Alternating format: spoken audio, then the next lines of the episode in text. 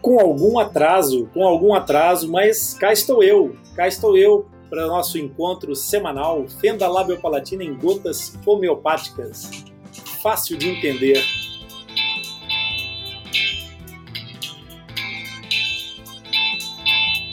Sejam todos bem-vindos.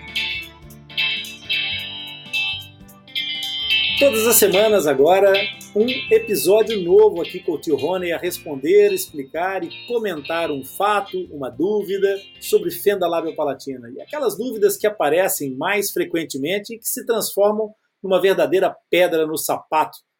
E se quiser que o tio Rony responda a sua dúvida, é fácil.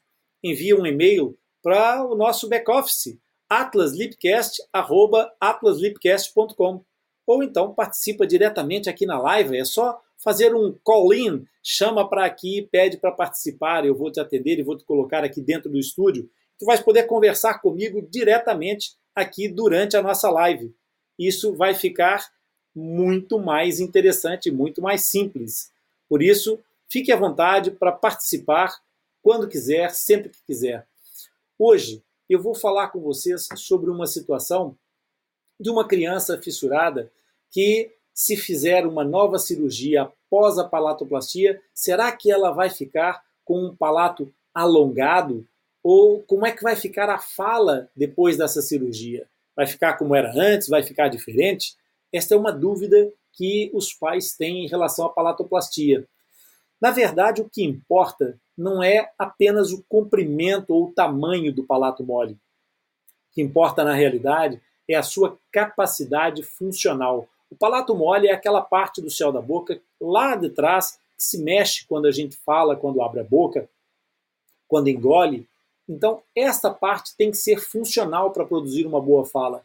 E sem dúvida que um palato curto tende a ser menos eficaz, mas outras estruturas ali atrás, elas podem contribuir para compor esse movimento de encerramento daquilo que nós chamamos o espaço velofaríngeo, e esse espaço velofaríngeo é importante na divisão do fluxo aéreo. Então, isso faz com que a produção da fala seja eficiente e eficaz.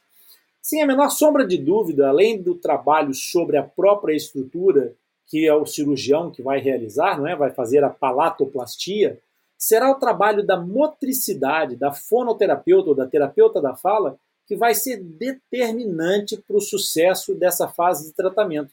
Okay? é para o desenvolvimento da função. Só não se esqueça de que sem trabalho não há resultado. Okay? A fono, terapeuta da fala, promovem esse aprendizado, mas quem leva o objetivo ao sucesso é exatamente o treino, é a repetição. Ou seja, fazer e repetir muitas e muitas vezes. Trabalho de fonoterapia, de terapia da fala, é um trabalho de casa, é um trabalho para fazer e repetir muitas e muitas vezes, porque o único lugar do mundo onde o sucesso vem antes do trabalho é no dicionário. Por isso, fica ligado. Nós vamos voltar na próxima semana com mais um Fenda Labiopalatina em gotas homeopáticas é importante que você esteja presente, que participe e que me envie as suas dúvidas. Eu quero te ajudar a entender a fenda lábio palatina. Bem haja. Até a próxima, pessoal.